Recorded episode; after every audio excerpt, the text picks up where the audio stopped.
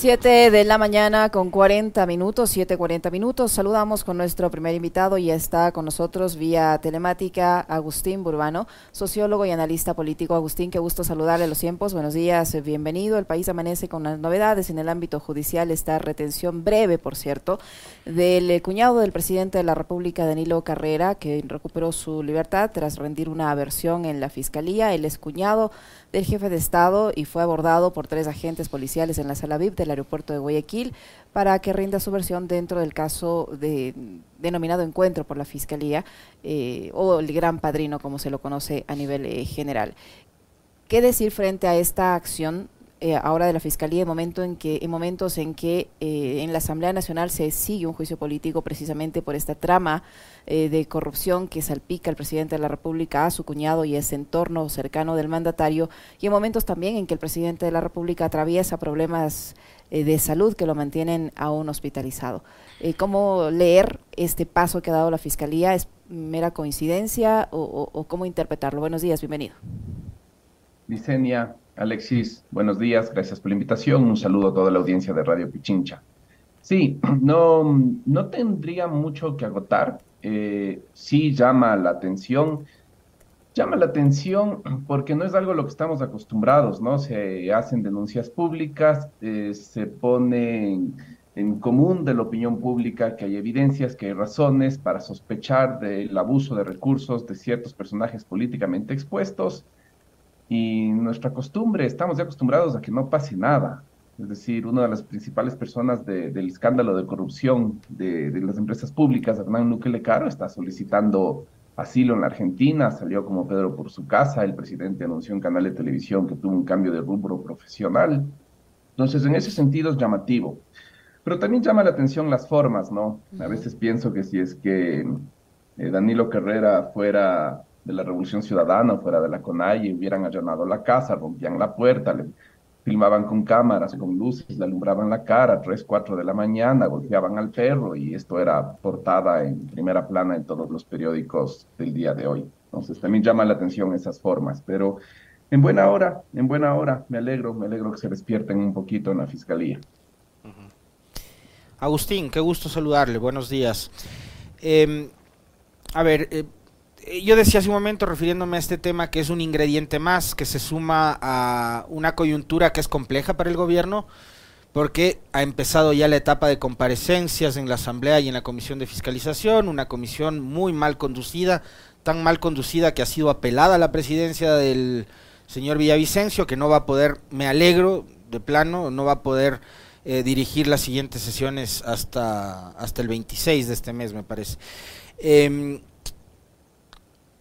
en medio de todo esto, se suma también la polémica de la revelación de estos audios que involucran a una dirigente de Pachacutic sobre la supuesta posibilidad de canjear puestos públicos, ministerios a cambio de votos. Yo ayer haciendo las de abogado de del diablo, cosa que no le gustó un buen segmento de la audiencia, decía, ojo, hay que, hay que tener en cuenta también el contexto en donde ocurriría esa grabación. La señora no es que estaba conversando con un funcionario del gobierno, aparentemente esa conversación era con más integrantes de su bancada, pero finalmente lo dijo.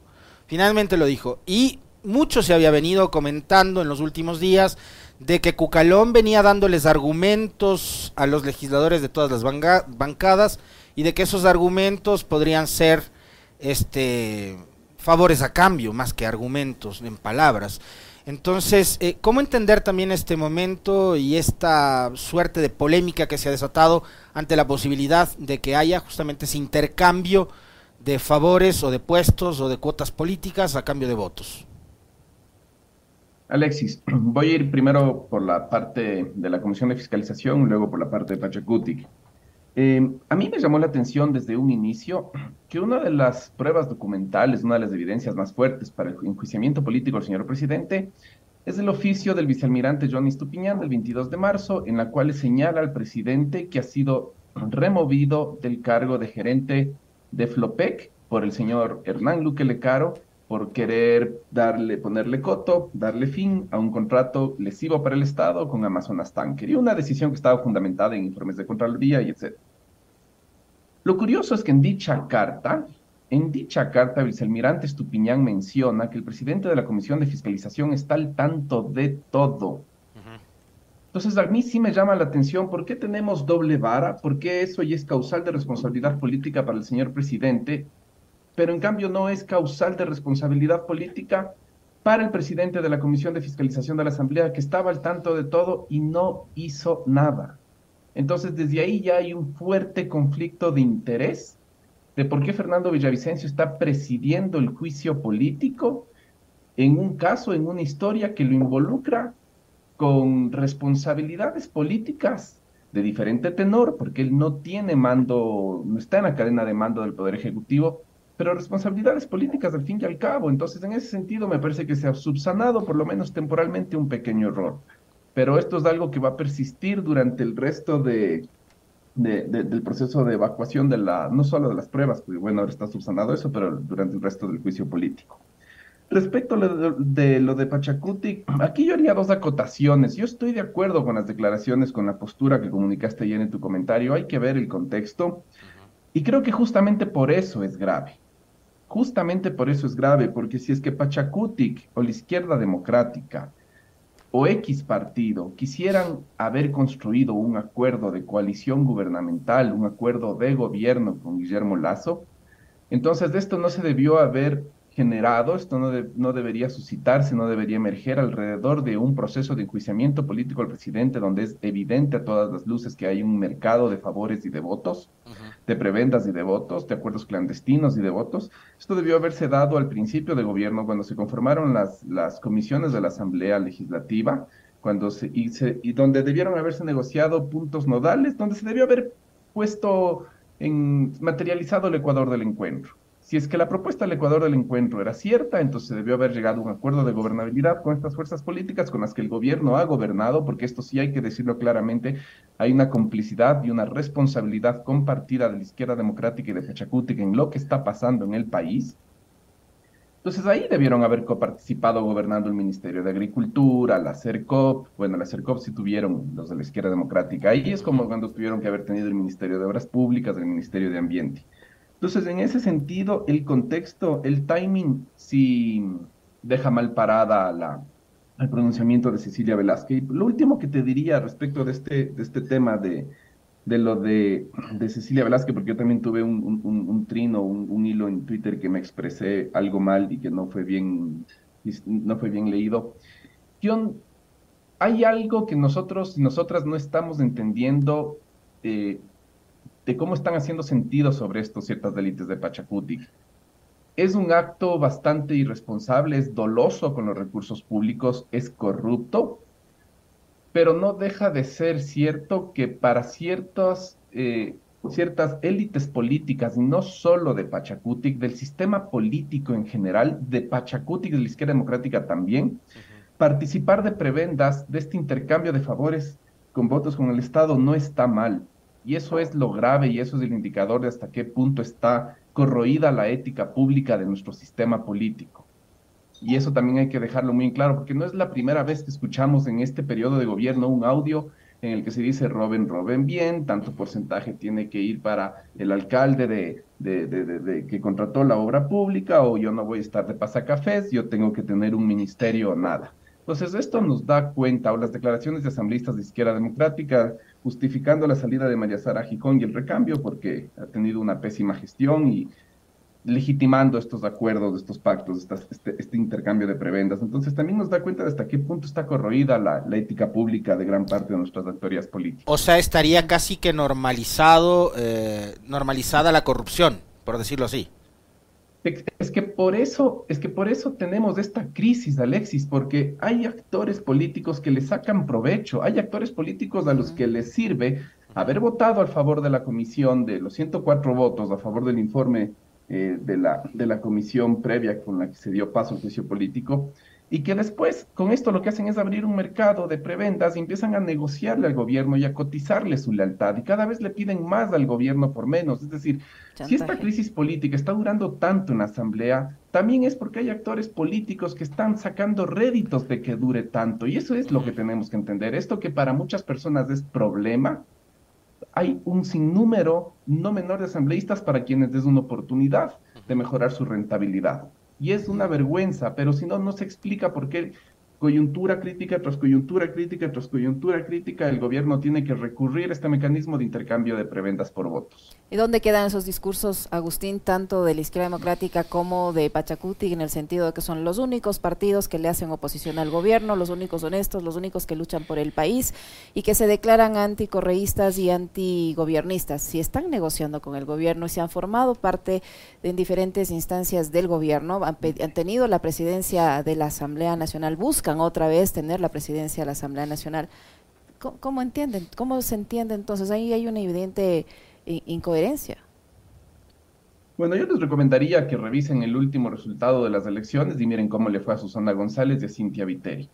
Porque para la población es claro, es claro que el Partido Social Cristiano salvó al gobierno del 132 en junio del 2022 para la población fue claro que el Partido Social Cristiano tomó una decisión en favor de la sostenibilidad de un gobierno que ya estaba produciendo mucho sufrimiento en la vida cotidiana, que había reprimido salvajemente el proceso de movilización de junio del 2022 y no le refrendó, no le refrendó ni en la prefectura de Guayas ni en la alcaldía. Entonces yo creo que en las próximas elecciones todas las bancadas de la asamblea que están en este negocio de preventas por votos con el gobierno van a ver cómo les funciona. Y en ese sentido también es llamativo la declaración de muerte cruzada del presidente, porque acontecimiento A, la posta publica un audio en el que Cecilia Velázquez eh, menciona que no va a estar de pasacafés y que quiere ministerio para arriba.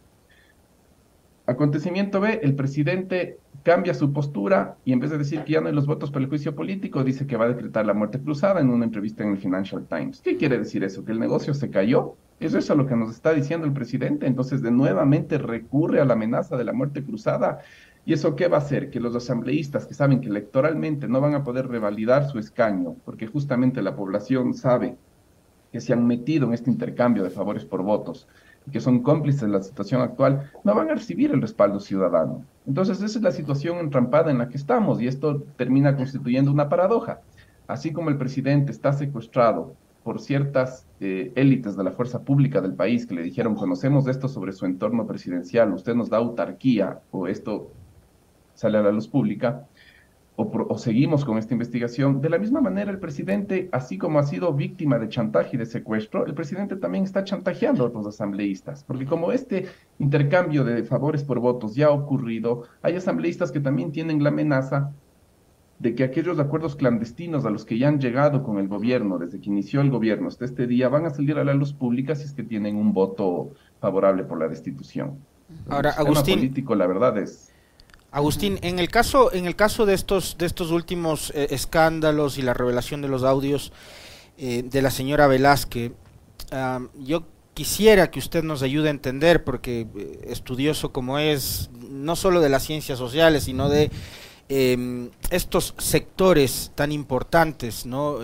esta que es de hecho la organización social más grande y más importante que tiene este país, que es la CONAIE debe entrar a un proceso de depuración su brazo político. Leonidas dice, el presidente de la CONAIE, después de conocer el contenido de estos audios, ha dicho, Pachacuti tiene que depurarse. Y yo le pregunto, ¿será necesario o útil en este momento únicamente la depuración o quizás la construcción de un nuevo partido, de un nuevo movimiento, de una nueva organización política que no arrastre todos estos lastres del Pachacuti dirigido por Marlon Santi, por Cecilia Velázquez, por Salvador Quispe, por Guadalupe Llori.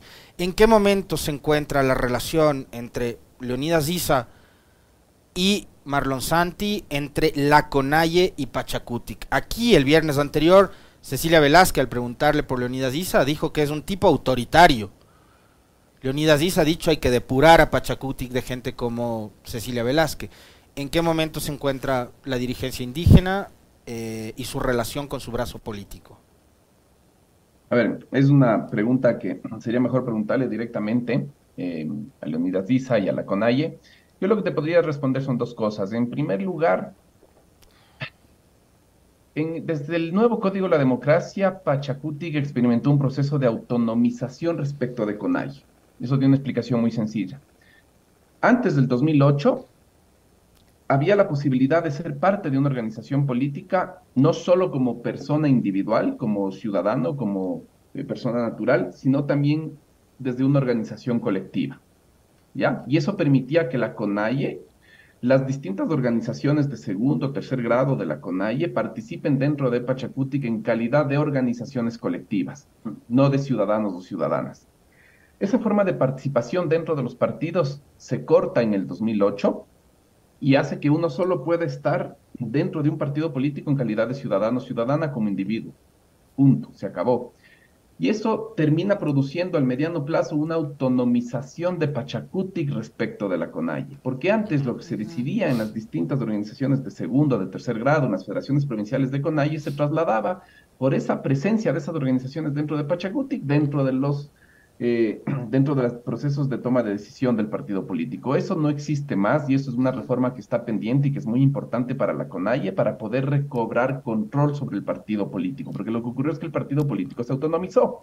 Y eso, eso es evidencia, Agustín, eso es evidencia con las declaraciones de Mario Ruiz ayer, que decía que eh, el señor Leonidas Isa puede tener su criterio, pero que ellos no son borregos y que ahí no hay una hacienda.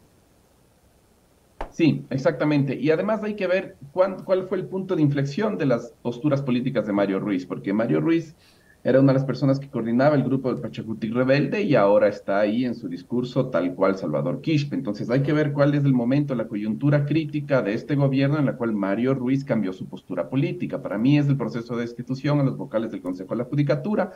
Eh, un periodismo de investigación debería revisar qué pasó ahí. Pero regreso, se da este proceso de autonomización de Pachacutic y lo que ocurre es que esto es muy funcional a unas élites políticas de Pachacutic que me recuerdan mucho al gutierrismo y me recuerdan mucho al gutierrismo. ¿Ustedes se acuerdan esas declaraciones de Napoleón Villa que decía llegó el momento de la cholocracia? Del cuñado de Lucio. Exactamente, hubo un momento en que a él le cuestionaron que por qué no se vivía con una democracia y él dijo, lo que pasa es que aquí se acabó la democracia, ahora llegó el momento de la cholocracia. Y lo que está diciendo Napoleón Villa es, los blancos, ustedes blancos y mestizos, o ustedes blancos todo el tiempo estuvieron recurriendo a prebendas con el Estado, instrumentalizaron de esa manera el Estado en favor de sus intereses, y ahora nos toca a los cholos y a los indígenas hacer lo mismo. Y para las ciertas élites de Pachacutic, que están gobernando en este momento el partido, eso es lo que tienen que hacer. A ellos no les importa el Estado plurinacional, a ellos no les importa ampliar derechos.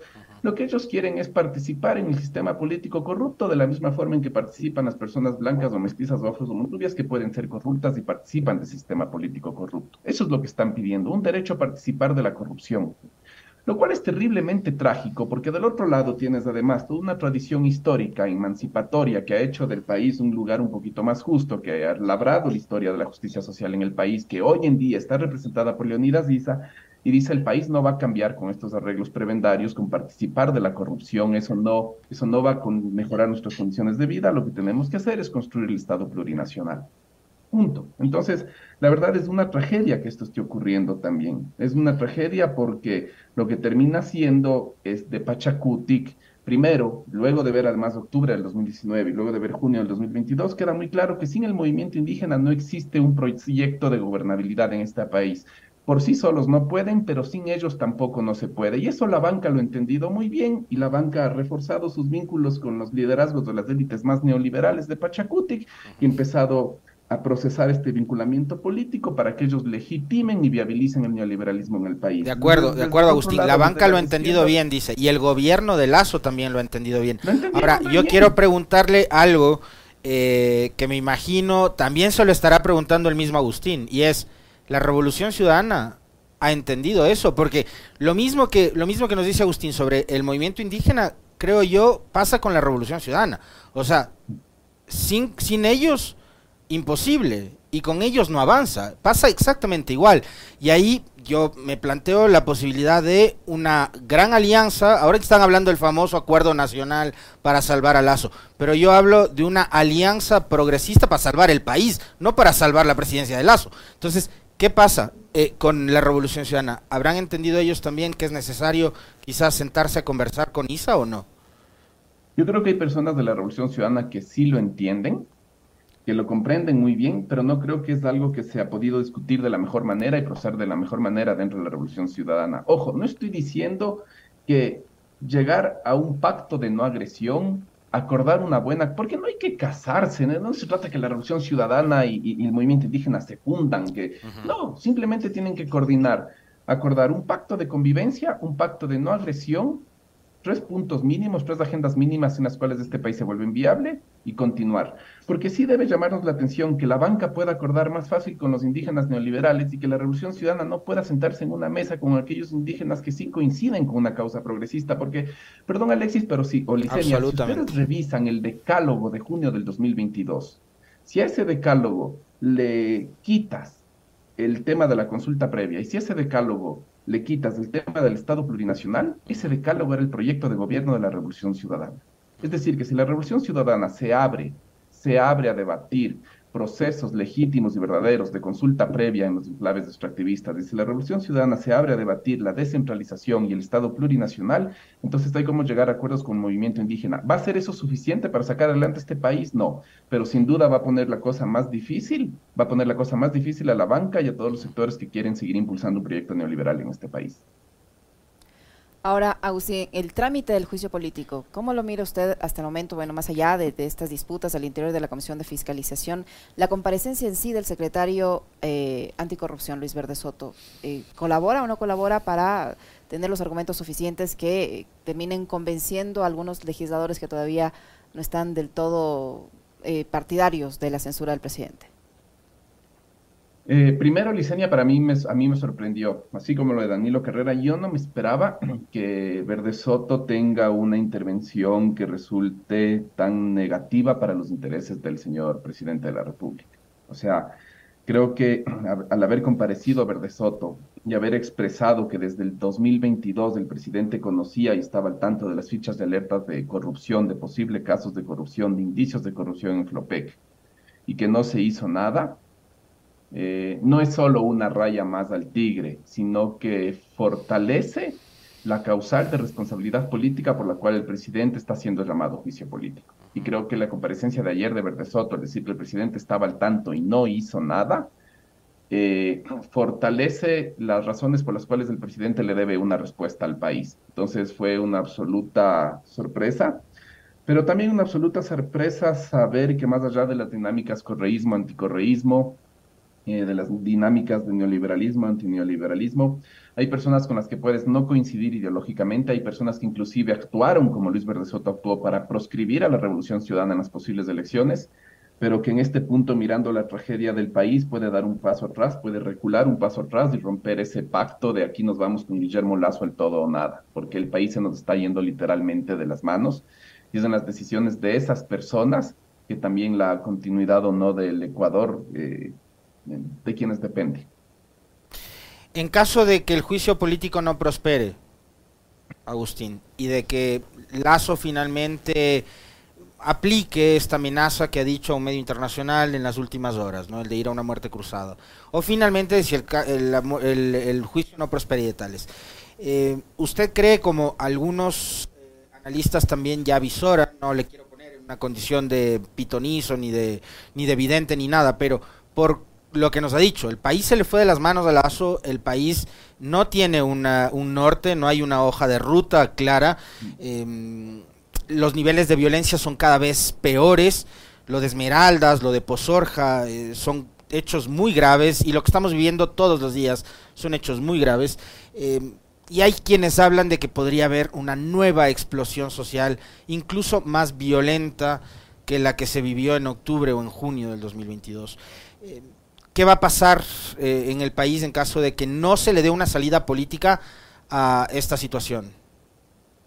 Ah, sí, no podemos ser pitonizos, pero sí podemos hacer escenarios de perspectiva y es el escenario que más me aterra, Alexis. Eh, me aterra porque primero el juicio político es la última, el último mecanismo institucional, democrático y constitucional que nos queda para dirimir el conflicto y para dirimir el malestar. Eh, recordemos que el Tribunal Contencioso Electoral ya dio por cerrada la posibilidad de generar la revocatoria de firmas, eh, el, proceso de recolección de firmas para la revocatoria del mandato de Guillermo Lazo y que además es un procedimiento que lo han dejado morir por un año. No es que se entregó esa solicitud y a los tres, cuatro días, dos, tres semanas se entregó una respuesta. Lo dejaron morir un año, el Tribunal Contencioso Electoral ya cerró esa posibilidad. nos quedaríamos sin mecanismos institucionales. Y es el escenario que más me aterra porque el Ecuador es en este momento una olla de presión, hay una multiplicidad de crisis que nos atraviesan. Y si a esto le sumas que las últimas decisiones presidenciales están legitimando el porte de armas antes de que el proceso sea regulado dentro de la sociedad civil, eh, yo me temería que si hay un nuevo proceso de, de, movilización social, entonces lo que vamos a tener es un enfrentamiento donde personas y, clases sociales y sectores sociales que aún están apoyando Lazo van a salir armados al espacio público a tratar de impartir su propia versión autoritaria y fascista del orden y de la justicia. Entonces, la verdad es el escenario que más me aterra y yo no descarto que una de las motivaciones por las cuales el gobierno haya ha hecho este anuncio apresurado eh, por la liberación del porte de armas, la flexibilización del porte de armas, no solo es para desviar la comunicación del asesinato de Rubén Cherres, sino que también es porque es una forma de disuadir o de complejizar futuros procesos de movilización social. Y el otro escenario que me asustaría muchísimo es que no prospere el juicio político, venga la movilización y la reacción del gobierno y de la policía sea meternos en un estado policial autoritario, donde la violencia por parte del Estado eh, en contra de la ciudadanía y no en contra de las bandas de crimen organizado esté más patente. Qué miedo. Muchísimas gracias, Agustín, por habernos acompañado en, este, en esta entrevista a los tiempos. Muy amable. Licenia, Alexis, muchas gracias a ustedes. Un saludo a toda la audiencia. Fuerte abrazo, Agustín. Gracias.